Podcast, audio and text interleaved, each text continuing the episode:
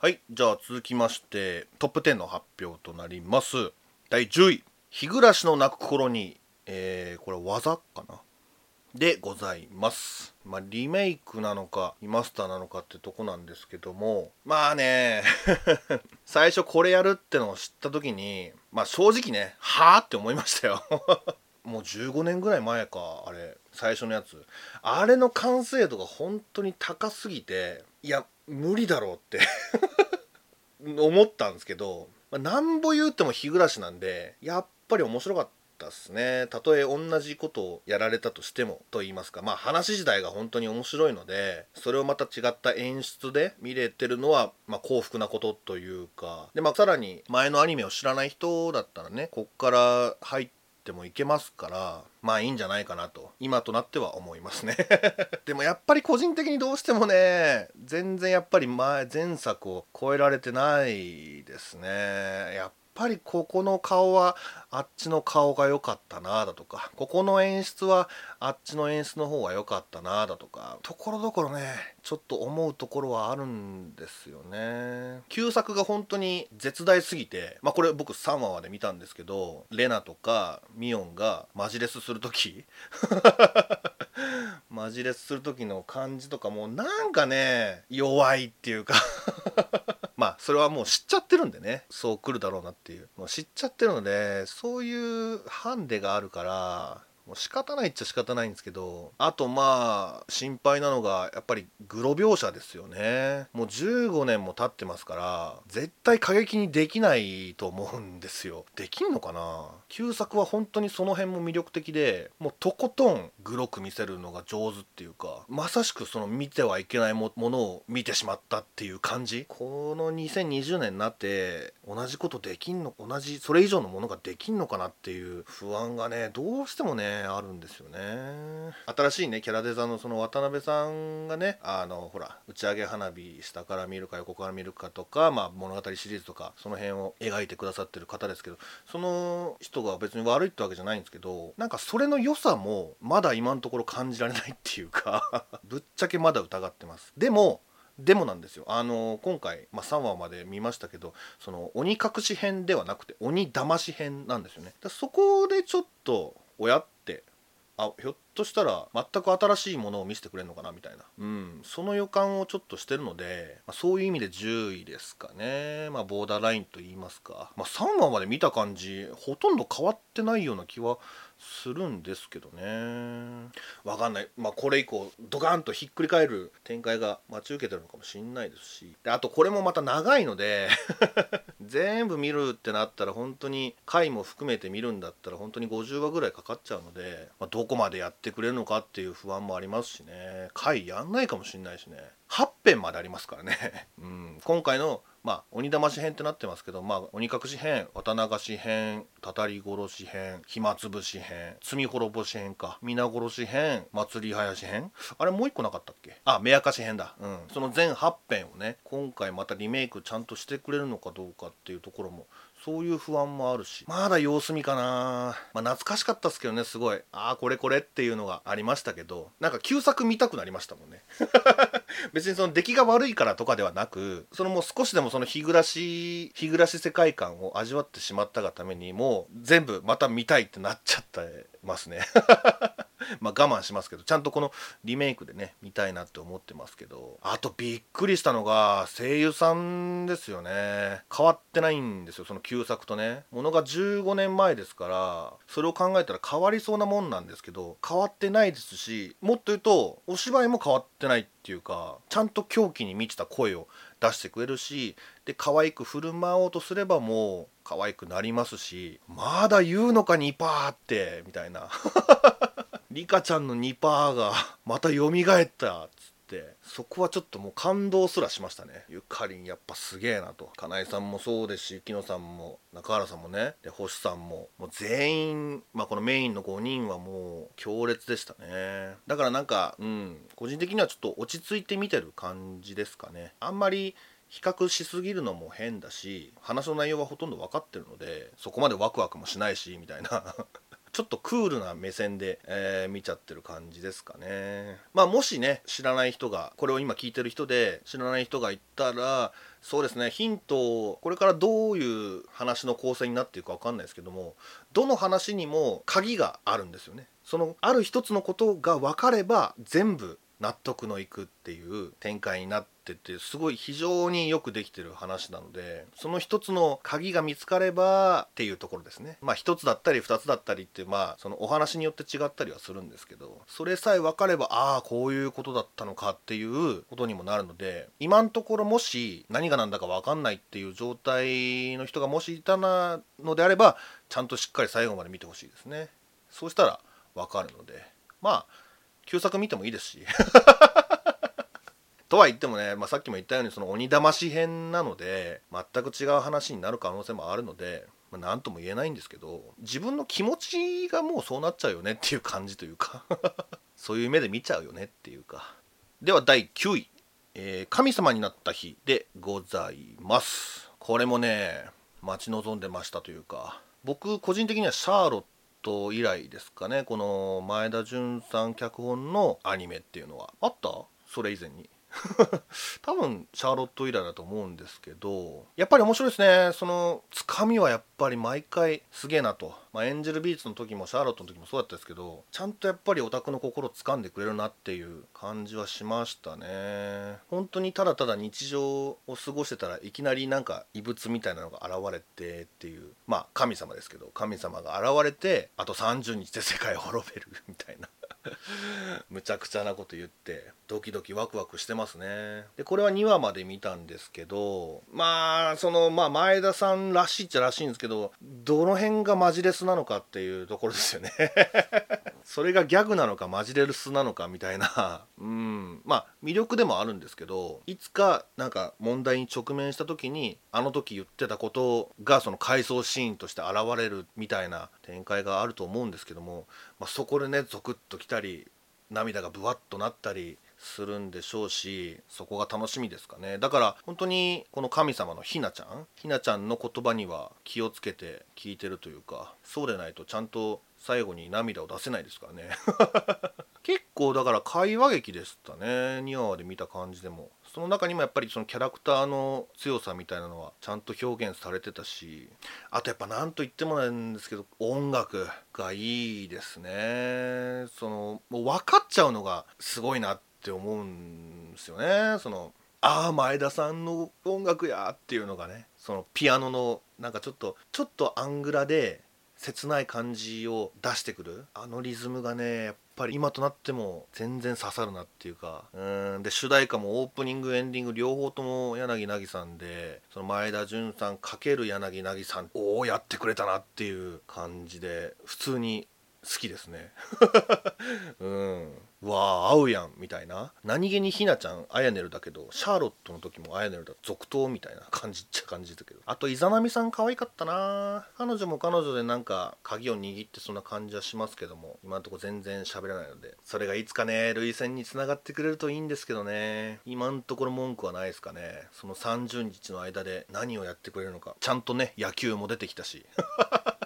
最初バスケやってたからあれ？野球じゃないの？とか 思いましたけどちゃんとその後にね、えー野球も出てくれたので。だからまあ見方としては本当にひなちゃんの言葉一言一言に耳を傾けてそれによっての後の展開に期待っていうところですかね。ちゃんと泣けるかどうかまだ分かんないですけど。なんかねその、まあ、シャーロットがちょっと個人的にはそこまで刺さらなかったのでそれを超えてくれたらなとは思いますけどね。エンジェルビーツ超えろとは言わないので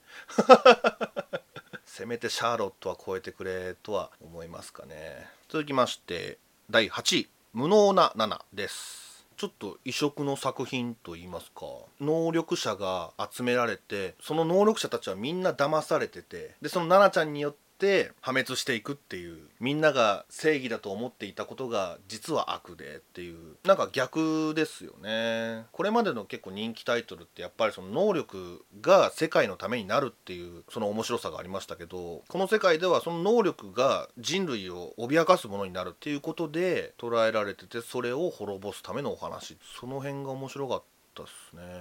だから奈々ちゃんが無能まあねタイトルにあるように能力がないのでその中で工夫してなんやったら相手の能力を利用して殺していくっていう。だこれはねさっきと逆でそのマジレスが分かりやすいですよね。ちゃんと奈々ちゃんがマジレスする時は画面が赤黒くなって目が死んじゃって ああ絶対なんか企んでるなみたいな顔してますんで。割と説明口調じゃ口調だったんですけどまあ僕はそこまで気にならなかった。ったかな。なんだろうそこまで話してくれないと僕みたいなもんは分かんなかったりもするので 個人的にはありがたいですかね。こういう能力者に至ってはね説明がないとね分からない部分もあるので、まあ、かといってその、まあ、どっかで話しましたけどそのレールガンみたいにバトルの時の、えー、能力の説明ってなるとちょっと話変わってくるんですけどこういうなんかミステリーの中での能力解説みたいなのはそこまで濃密にならなかったのでこのまま続いてくれたらなって思いますけどね。でまあ全然能力わかんないのでみんなのねいきなりなくなっちゃいましたけど。あれでもなくなったのかな？そうちょっと気になるのが今僕これ2話まで見たんですけど2話の段階で2人もう死んじゃってるんですけどそのちゃんとちゃんとした死の描写が描かれてないっていうか言っちゃえばその死体が映ってないっていうかうんそこもちょっと引っかかるとこではあるんです。後に何か分かったりすんのかななんてだからねそういう風にねあの考えていくと本当に面白いんですよね。だこれに関してはもう日暮らしみたいにそのネタが分かんないのでその後の展開がすごい楽しみですね。気になる気になる作品です。すごく。どう終わるんだみたいな。でまた閉鎖された空間島での出来事なので何やってもいいでしょうしで何でもやってくれとも思いますしね。いろんなね殺し方があるはずなのでまあいろんな能力がねその奈々ちゃんの脅威になってでそれを奈々ちゃんのまあ言ってしまえばメンタリズムで。解決解決っていうかまあひっくり返してくれてたらいいと思いますね。はいこれは楽しみです。では続きまして第7位。アサルトリリー。これはブーケらしいですね。はいやってきました。ブシロードでございます。ブシロード兄さんのプロジェクトの一つ。アサルトリリーでございます。これもアプリゲームが後に出んのかな？いやこれはもう面白かったっすね。2話まで見たんですけどキャラクターのデザインだったり、まあ、もちろんアクションシーンもそうですしあとこういうね美少女かける武器。でまたでっかいんですよこれが。自分の身長ぐらいあるような身長よりも高いようなでかい武器をブンブン振り回してでこれもまあ得体の知らないうん、敵に挑むっていう話なんですけど、まあ、そこはそこまで重要じゃないんじゃないかなって睨んでますね。だもう本当にビジュアルで、うん、勝ってるっていうところはまずありますね。アニメーション制作もシャフトなのでむちゃくちゃ綺麗でむちゃくちゃ動きで表現して。であとまあそうですねその閉鎖された空間だ都内とはずっと離れたところで本当にこじんまりとしたところの学校内での生活でみんな女の子この閉鎖された空間に美女たちを集めてで百合ヶ丘高校ですか？学園ですか？百合って言っちゃってるけど何かが起こらないわけがないっていうかね。そこでも楽しめると思うんですよね。やっぱりその女の子同士の定々感じ。これまた2話で分かったことなんですけどその1年生だったら2年生と2年生だったら3年生とって感じかな。先輩と後輩同士でそのペアを作っていく話でもあるっていうかチームを作るみたいなモンスターと戦う時のチーム。まさにねその恋人を作るじゃないけどなんかもうそういう風に見えちゃうんですよね。こういう雰囲気でやられると。絶対意識してるやんみたいな。だからまあバトルもんでもあるしよりもんでもあるしでシャフトだしっていういい要素がものすごい詰まってるので逆に言うとさっきも言ったけどそのモンスターを討伐するみたいなその辺のドラマに関しては特に重要視しなくてもいいんじゃないかなって思ってますけどね。不きっ子の女の子たちがねユリを交えて戦ってくれればもうそれだけで OK っていうかまあまたキャラクターがいっぱいいるんで。とりあえず誰か好きな子見つけようかなっていうところですけど今んとこちょっとまだわかんないかな。ヒロインがね確かにいい子なんですけどリリちゃん。ピンクピンクの髪の毛のショートヘアでリリちゃんですか。そうですか。っていう感じなんですけどこれはもう楽しみでしかないですね。ブシロードだしもっと派手なアクションとゆりゆりしいところを見せてくれればなと思います。では続きまして第6位「呪術廻戦」はい。ということでね成海が結構をしてたっていうか、ま、漫画を読んでたのかなあいつ。めちゃめちゃ面白いっすよって言ってたのですごい楽しみだったんですけどめちゃめちゃ面白かったですね。期待通りっていうかジャンプでしたっけこれ。うん。まさにそのジャンプらしさがすごく散りばめられてたしそのバトルモンとしてもそうだしキャラクターの性格的にもっていうか主人公っぽい主人公だし王道行ってるんですけどなんかどこかね、まあ、やっぱりその呪術っていうその陰陽師的な妖怪的な話なのでそこはやっぱりなんか個性を感じますよね。やり方次第でどうにでもなるのでねそういう妖怪ものって。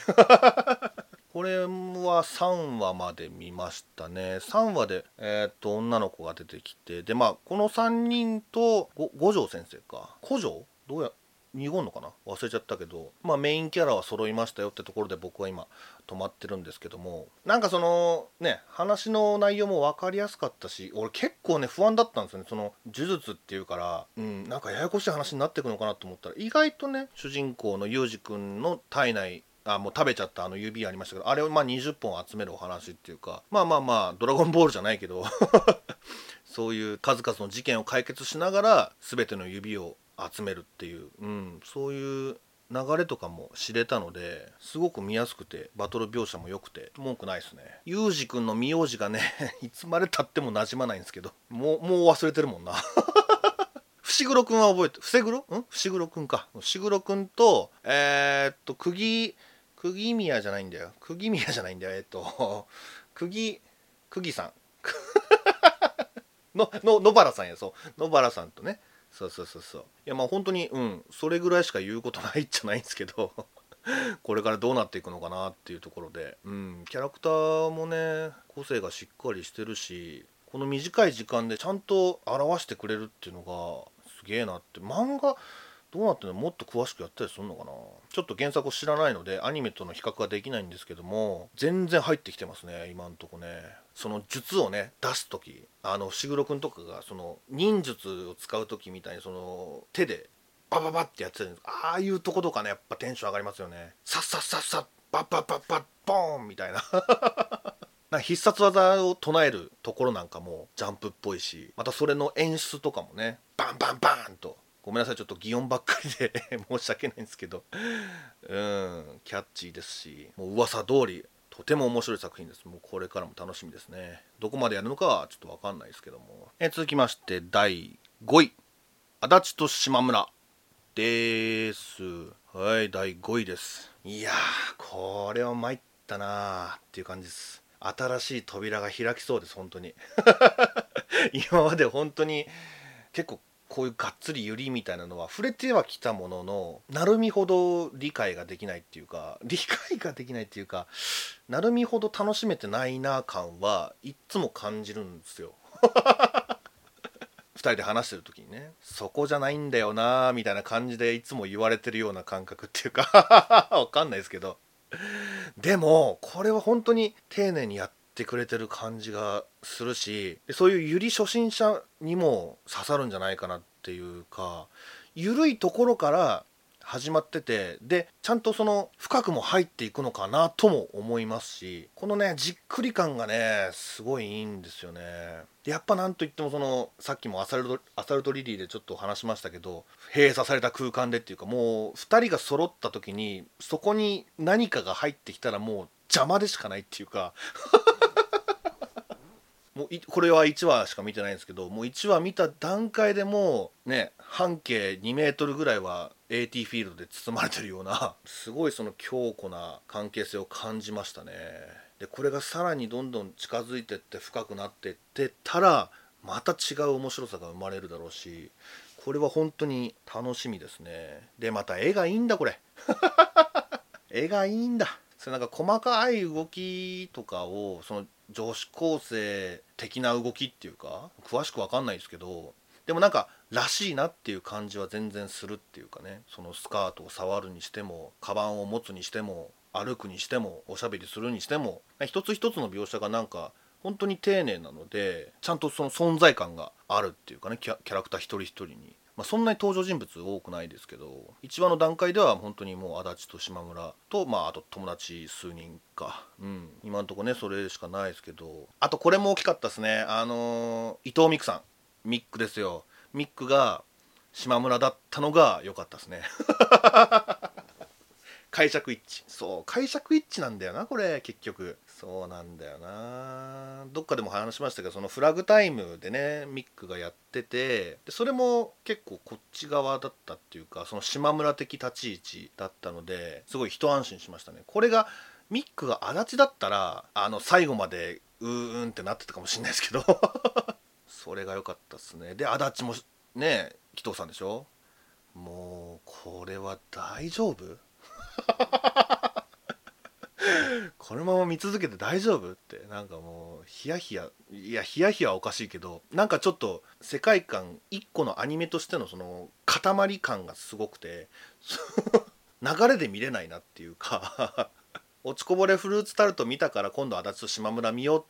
とはならないし足立と島村見た後だから今度はこれ見ようってならないし もう足立と島村の時間をちゃんと作んないといけないなっていう感じはしてますね今のところ。それぐらい私らは私らでやるしみたいな印象を受けるっていうかまあそれこそがよりの特徴でもあるし魅力なのかもしれないです。もうなんかこれ見てしまったらその日一日この2人のことしか頭に残らないっていう 感覚なんですよね。いや参りましたね。えー、これはもう楽しみでしかないですね。だから本当にまだ1話しか見れてないんですけど最後まで見たらこれはワンチャンありますよ。全然。うん。というわけでえー、続きまして第4位。ご注文はうさぎですか？ブルームです。はいやってまいりました。ご注射でございます。第3期。いやー待ってましたよ。待ってました。これもね1期2期やった後に劇場版があってでその後に3期っていう感じですけど。いやまだまだぴょんぴょんさせてくれるんすか？っていうねもう感謝の気持ちでいっぱいでございます。はい。流行りましたよね。心がぴょんぴょんするんじゃー言うてね。まあもちろんねキャストも変更することなく皆さん演じられております。はい。あやねるすげえなってやっぱね そのもう今となってはココアみたいなキャラってそんなにまあ今期で言ったらまあ神様になった日でちょっと似たような感じではありますけどもでもやっぱココアの方がなんかトーンが少し上というか結構もう最近あやねるって言えば低いイメージしかなかったのでそれをねまたココアでやってくれるっていうのがああ参りました。僕ココアが一番好きなので本当にココアに注目して見てたんですけど相変わらず可愛かったな。うん。マイペースでねチノのお姉ちゃんだっつってそれも変わらずというか。いや本当にやってることは変わんないっていうか。ノリも変わんないしだからまあ4位にはしてますけどまあ、感謝の気持ちで4位というか、うん、俺が4位にしなきゃ誰が4位にするんだっていうのもあるし。そんなことはないと思うけど。これによってね、まあ、ココアが好きだって言いましたけどもう箱推しになりそうなぐらいやっぱりキャラクターがいいんだよな。もう、まあ、それしかない作品でもあるんですけど 新たに目覚めそうなのはやっぱリゼですかね。うん。リゼのねこの安心感がねいいんだよな。なんか誰といても同じように接すほぼ同じように接するしツッコミもちゃんとするしなんやったらボケもするじゃないですかリゼって。ちょっとなんかそのお嬢様なのになんか貧乏くさいとこがあったりだとか。そういうところとかね。チアちゃんといてもチノといてもココアといてもちゃんとリゼを発揮するっていうかもちろんシャロといてもね、うん、シャロにとってはすごいリゼは本当憧れの先輩っていうかお姉さんですからかっこいいとこも見れ見れますし。うん。ちょっとリゼに注目かなっていうところは個人的にはしますね。であとやっぱり結局このご中佐って知能なんだなとも思いましたね。ココアとかねシャロとかチアちゃんたちがブワーって大暴れして大暴れっていうほど暴れてもないけどまあまあまあふわふわふわふわぴょんぴょんぴょんぴょん刺した後にチノがストンとお話の着地点として落としてくれるっていうのがうんすごく気持ちいいっていうか心地がいいんですよね。あんなにぴょんぴょんぴょんぴょんしてたのにチノがちゃんと着地させてくれてるんですよこれ。まあ1期2期劇場版ともそうなんですけどこの作品のミソは知のっていうかあとティッピーが結構喋ってましたね。なんか昔よりも喋ってねみたいな。変わらずねあの清川元宗様がやってらっしゃいましたけどいやー全然それもお変わりなくなんならだんどんどんどんどん可愛くなってってるし。相変わらずね知野の頭の上にぴょこんと座っておりますけども。これも1話しか見てないですけど1話見た限りではやっぱりその知能がフリーマーケットの時に迷子の子供をね助けてあげるっていうシーンがありましたけど昔知能が遊んでたおもちゃ母親からもらったおもちゃをそのねその子に譲ってあげるっていうところでまあただそれだけなんだけどもうただそれだけが尊いというか知能にお母さんはいないので亡くなっているのでだからひょっとしたら今までなかったそういう知野の母親の話なんかもやるんじゃないかなってちょっと睨んでますね今のところ。ココアのお母さんとか出てきましたけど知野のお父さんがねあのラビットハウスのマスターとなってあの仕事してはりますけど母親のね話がねまだないのでもうそうなってくるとちょっともう今度は知野に泣かされるんじゃないかってえー、思っちゃいますね。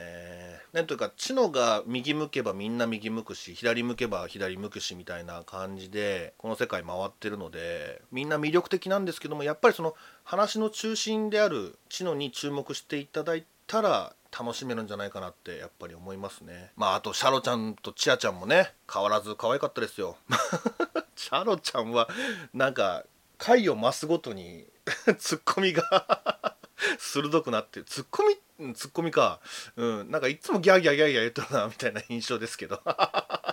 でもまあそれが可愛いんですよねほんとね。ちやちゃんもねそのなんかいつもその慌ててるような感じですけどもなんかそのリズムが変わらないっていうか、うん、同じトーンで全然言ってること違うみたいな。飽きないですね。だからこういう風にまあ他にもねあの血豆隊のねまやちゃんとめぐちゃんとかもいますしどのキャラが出てきてくれてもこの世界を彩ってくれるので最終的には知能に頼ればいいのでもうね最高です。はい。これはまあね今まで見た人にしか分かんないかもしれないさすがにねこっから入れっていうのは難しいのかまあ意外といけたりするのかな？分かんないけど個人的にはもう大変嬉しい3期ですね。では続きまして第3位。悪玉ドライブでございます。こちらはあれですよね。弾丸を論破する感じですよねこれね。絶対そうだと思うんですけどこれはちょっと成海に聞きたいところでもあるんだけどいやめちゃめちゃ面白かったっすねこれ。これはねもっと見たかったんですけどちょっとわざと1話だけにしてます。もっと見たら言うこともあんのかもしんないけどでも全然1話の時点でもう名作ってなれましたね。まずまず言いたいのが本当にアニメがパッと始まった瞬間に「悪玉ドライブ」ってバーンとそのタイトルが画面一面に出てきてでそういうその時間が結構長かったじゃないですか。いやあれがもうワクワクワクワクするってね。それだけなのに。タイトルドーンってだけなのに。もうそれだけでビリビリきましたし。で蓋開けてみたらねちょっと何アキラ的な世界観っていうか近未来をやってはいるんだけどもどこかちょっとずさんなっていうか汚らしい部分も見えるっていうかうんそういう汚し方とかも良かったしなんか平和な感じもしなかったしねそれによってね。至る所でなんか殺人が起こってて。その治安の悪さみたいなのも魅力的でしたしあとキャラクターがね集結する感じ賞金首 懸賞金じゃないけど悪玉たちがその推定の数字が出るじゃないですか。何年あのこいつがあの捕まったら何年監禁されることになるっていうその数字で何百年とかなってましたけどその数字でその強さを表すとこなんかもワクワクしたしねみんなそれそれぞれ数字も違いましたしね。でこれ名前がないですからね。一般人とか。運び屋喧嘩屋ハッカー医者チンピラ殺人鬼。ねこの感じとかもなんか逆におしゃれだなって思いますし。名前は特に重要じゃねえんだよっていうのがなんか振り切ってていいなって感じますね。でも未来館の話に戻しますけどやっぱいちいち凝ってるんですよね。その常識の景色みたいなのにちょっとひねりを加えたっていう感じ？一つ一つの常識の動きみたいなのがちょっと変わっただけでこんなにワクワクするんだっていうその見せ方がね上手でしたね。すごいね。いやー本当にまあ声優さんもいいですしねこれね。毎回だからこの弾丸を論破する的な話はね、うん、声優さんとってもいいんですけどこれからなんだろう。1話の終わりではデスゲームが展開されそうな感じではありましたけどね。ミステリーにもなるミステリーとしても魅力があるだろうしそのやっぱりこの喧嘩屋とかが、まあ、運び屋もそうですけどそいつらがいることによってなんかアクションとしても魅力もあるしこれはもう楽しみでしかないですね。だから貯めちゃってます。第3位です。もう文句ありません、えー、続きまして第2位。さあさあ。何が来るかな？何が、ラブライブ？虹ヶ崎学園スクールアイドル同好会。こちらでございます。ラブライブですよ。始まりました。いやー、なんか懐かしいですね。最近はちょっと僕もブシロードのね、えー、お兄さんに大変お世話になってて、もうラブライバーとしての心のハッピは 片付けちゃってしばらく経つんですけど、いやー、ちょっとね、その誇りかぶったハッピーをちょっともう、また取り出そうかなって思うぐらい目覚めちゃいましたね。ちょっと不安だったんですよ。これがアニメ化するってなった時にあのデザインも今までと違いますしであとゲームが先に出てるのでそのゲームを知らないと楽しめないんじゃないかなっていう不安もありましたしでも見てみたらもうちゃんとちゃんとラブライブでしたね。ラブライブイズムみたいなのがもうそこら辺に散りばめられてて大丈夫です。全然ラブライブ好きな人でもハマれるしこっからもハマれるはずです。きっと。スクールアイドルっていうものを理解するのにもちょうどいいというか。で今回僕個人的に今までねそのラブライブとラブライブサンシャインと見てきましたけど今回この虹ヶ崎学園スクールアイドル同好会 に関しては大きく3つ違いがあるなって思っててまず1つ目が10人目ですよね。10人目のキャラクターというかそのメンバーではないんですけど多分ゲームでいうところのプレイヤーまあアイマスでいうところのプロデューサー役の子がキャラクターとして出てきてるんですよ。このゆうちゃんっていう子なんですけども。うん。この子の存在ですよね。個人的には今のところですけどそこまで邪魔ではないかなっていう 感じですけどね。多分見る人によってはこのキャラクターがちょっとノイズになるんじゃないかなって心配もあるっちゃあるんですけどもでもうまい具合にそのキャラクター9人をね導いてくれるっていう立ち位置なのでその役割をしっかりこなしてるなっていうところですよね。全然全然大丈夫です。で2つ目なんですけどソロのライブシーンがあるんですよねそこですね今までの「ラブライブ!」ってそのやっぱり当然9人で全体のライブっていうのはたくさんありましたけどあと3人1年生組2年生組3年生組みたいな3人で分けて各パート見せるだとかそういうのはありましたけど1人っていうのは今までなかったのでそこはすごく新鮮でしたねこれもねだから見る人が見れば寂しいなって思うかもしんないんですけども僕は逆に存在感がはっきりしててでなおかつその僕これ3話まで見ましたけど3話の時点でみんなそのエンディングに1人歌ってくれるんですよそのソロで。今回は私の話でしたよ締めみたいな。締めの歌みたいな感じなのでキャラクターを勉強するっていうか魅力に触れるキャラクターの魅力に触れるっていう意味でもすごくいい仕事をしてるんじゃないかなって、まあ、いい仕事つうか、まあ、いい演出をしてくれるんじゃないかなと思って、うん、僕は楽しいですけどね。で3つ目なんですけどセンターですねだからメインヒロインの上原歩夢ちゃん彼女ですね今までね「ラブライブ!」高坂ほのかサンシャインの高見千佳ちゃんこの2人って結構似てるっていうかすごい元気っ子で「私についてきて!」みたいな感じやったんやけどこの虹ヶ崎だとあゆむちゃんは結構おとなしめなんですよねあんまりそのハキハキとしないっていうかすごい静かな子でそれこそゆうちゃんがねちょっとあの手助けしてくれるっていう感じなんですけどそこがこれまでとは違うっていうかこれも見る人によってはやっぱりほほのかみたいな地下みたいなそういうパワーが欲しいなって感じる人はいるかもしれないんですけども僕はね全然パワー感じましたね。今のところですでに。確かにゆうちゃんがね導いてくれる役ではあるんですけどでもいざスクールアイドルやりましょうっていうことになった時にちゃんとやっぱり自分の言葉でゆうちゃんに言うんですよ「私やるよ」みたいな感じで。そういうところだったりあと2話でかすみちゃん中洲かすみちゃんのお願いを聞いてくれるあげるじゃないですか。その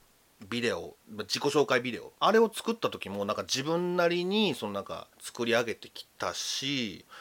ちゃんと自分でできるんだっていうかその決断もできるしその恥ずかしがらずにやるんだっていう意思表示はしっかり見えたのでいやこれはセンターの素質あるなっていうふうに今んとこすでに感じてますね。だここが楽しみですね。今までやっぱりほのかとちかちゃんは割と似てたんで今度この虹ヶ崎になってちょっとおとなしめの子がセンターやった時にねこのチームはどう見えるかみたいな。でこれその今までミューズアクアとありましたけどこれなんかチーム名ないんですよね。多分ゲームだからチーム名は自分で決めるのかもしれないですね。わかんないですけど。だから確かにそういう違い今までとは違うものではあるんですけどさっきも言ったようにその魅力それがまた一つの魅力になってるしで昔のファンも好きな演出っていうかその「ラブライブイズム」みたいなのはしっかり残ってますしああの廃校にはならないんですけどね今回。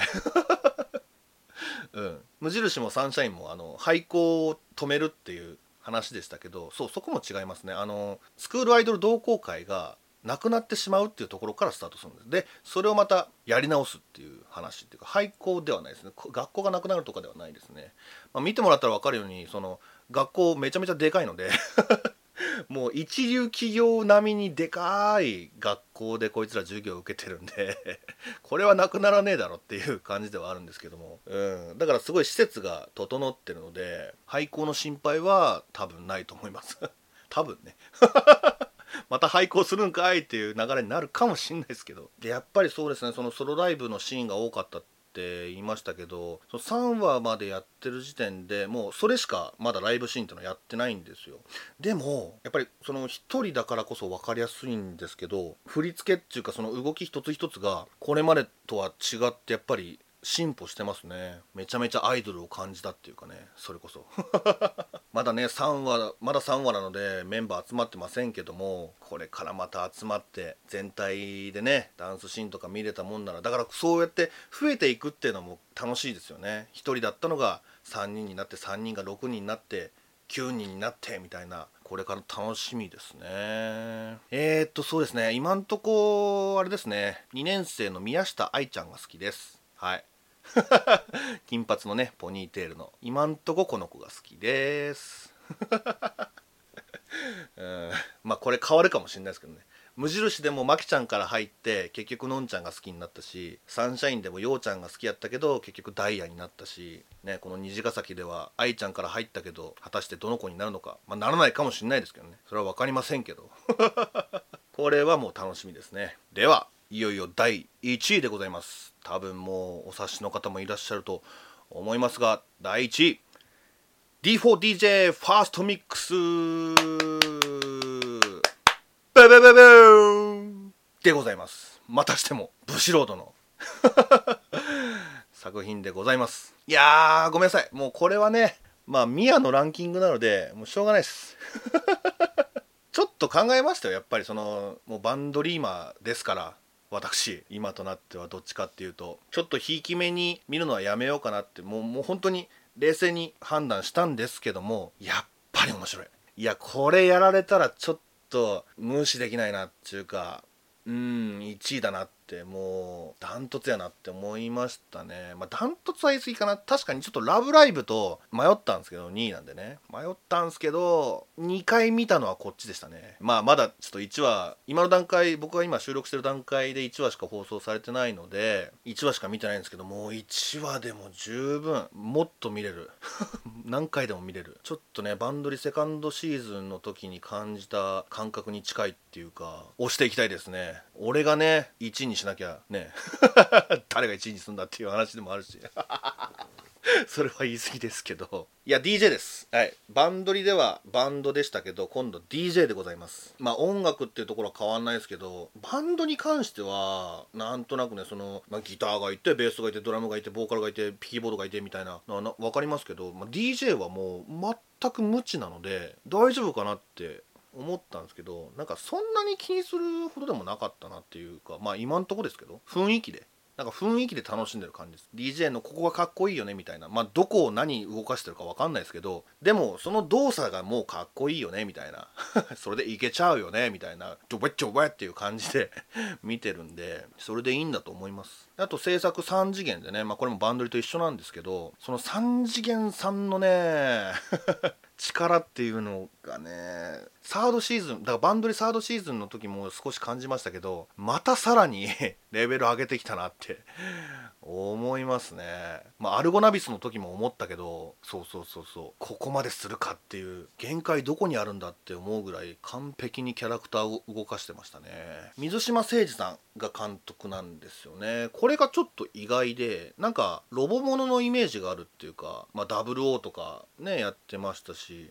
で確かこれの前はビートレスやったかな。確かね。そういうメカメカしいアニメの監督のイメージなんですけどやっぱりちゃんと美少女を動かすこともできるっていうかそれはもちろんできるんですけど そういう作品が今までなかったわけでもないのでいやそこに脱帽っていうか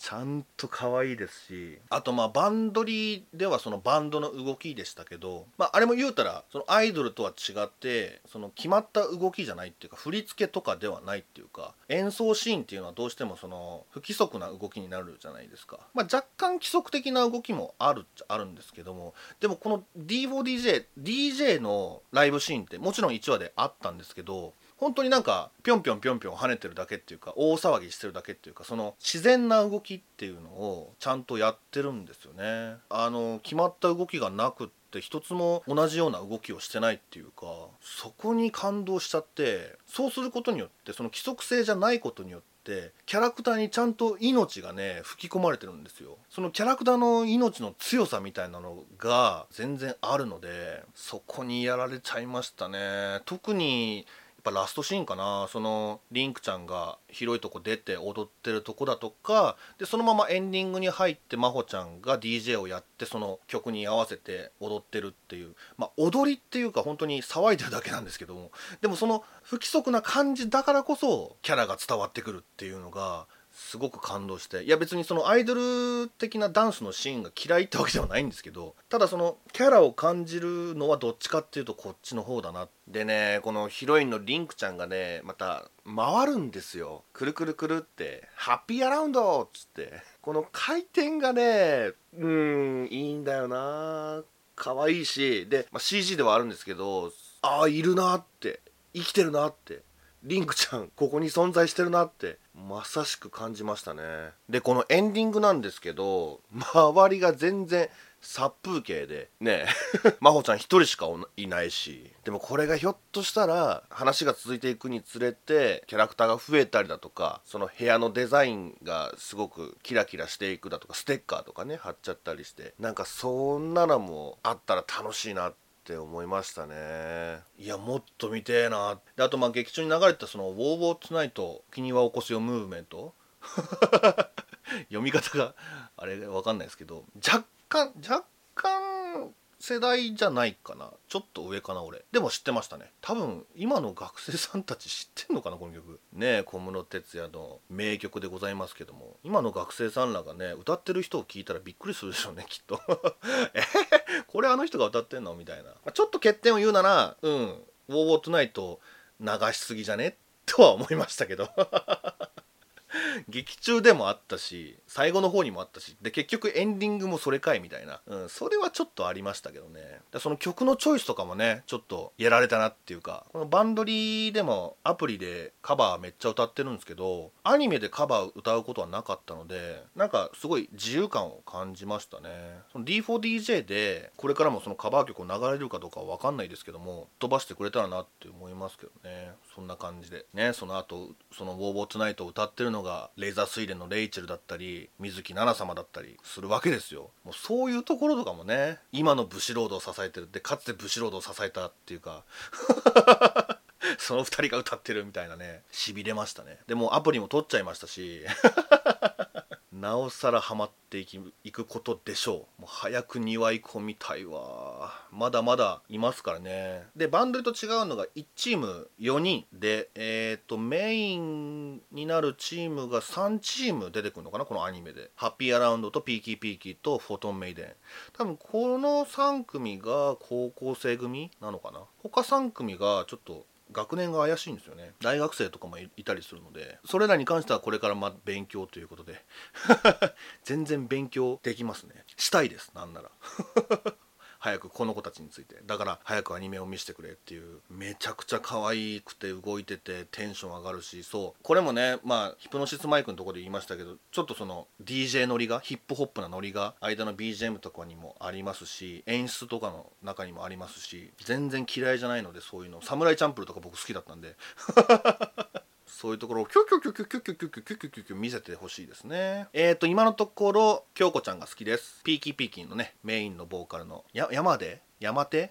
山出さん京子ちゃんこれあいみんがやってるんですけどねそうあのバンドリ声優も確かね6人ぐらい出てるのかなあいみさんとか志崎樺音さん紬さん倉地さんアミタバンドリーマーも入りやすいと思います。そういう意味では。だから俺はバンドリーが好きなんだっていうのもいいですけどちょっとねちょっと D4DJ 寄ってきてくれませんか？ね面白いですよ。めちゃめちゃ。僕はもうすでにハマっております。ハマれるかどうか不安だったけどこれはもう大丈夫だと思いますね。ちょっとね昨今の事情もあってあのー、ゲームも遅かったし、まあ、アニメ化もアニメ化はちょうどいい時期なのかな？わかんないですけどゲームは確かに始まるのが遅かったので。でも逆に言うと今このゲームが最近始まってでアニメと同時に始まってる感じなのでそのうん同時に楽しめることにもなってるので是非入ってください。一緒に DJ スクラッチしましょう。でまあちなみになんですけど最後にこの D4DJ を応援してくれてるそのグループがあってですねあの大人気 VTuber グループのホロライブ ホロライブの皆さん、まあ、多分全員じゃなくて一部だけだと思うんですけどもが応援してくれてるんですよ。これにはちょっとびっくりしましたけどね。ちょっとブシロード最近 VTuber に力入れようとしてるっていう。なんかねホロライブのカードゲームとかもありますしね。リバースっていう。あれもブシロードですもんね。だからそっから飛んでいただいてもいいですし D4DJ を見てホロライブのね VTuber に入っていただいてもいいですし。ということで第1位は D4DJ でした。もう上位、うん、5作品ぐらいはもう完全に俺のランキングっていう感じなんですけどね。まあどうかな。もし成海とやったのであれば悪玉ドライブが総合1位になったんじゃないかな。多分ね、まあ、そんな感じでございますね。今期は本当に作品数が多いし続きものも多いし大変です。リメイクとかも多いしそのリバイバルみたいなのもね多いしどれだけ走れるかちょっと不安なんですけどもまあこの D4DJ を信じてアニメは面白いんだぞと。言い聞かせてね走っていきたいなと思います。でまあ終わった予編ではちゃんと成海とも合流してあのお話できると思いますのでその辺はご心配なくということで。はいちょっと1人だったんですけどもまた今度はね2人で喋ってる時にお会いしましょう。というわけで2020年秋アニメの始まった予編でございました。ブロッコブロッコブロッコリー。ごめんなさい。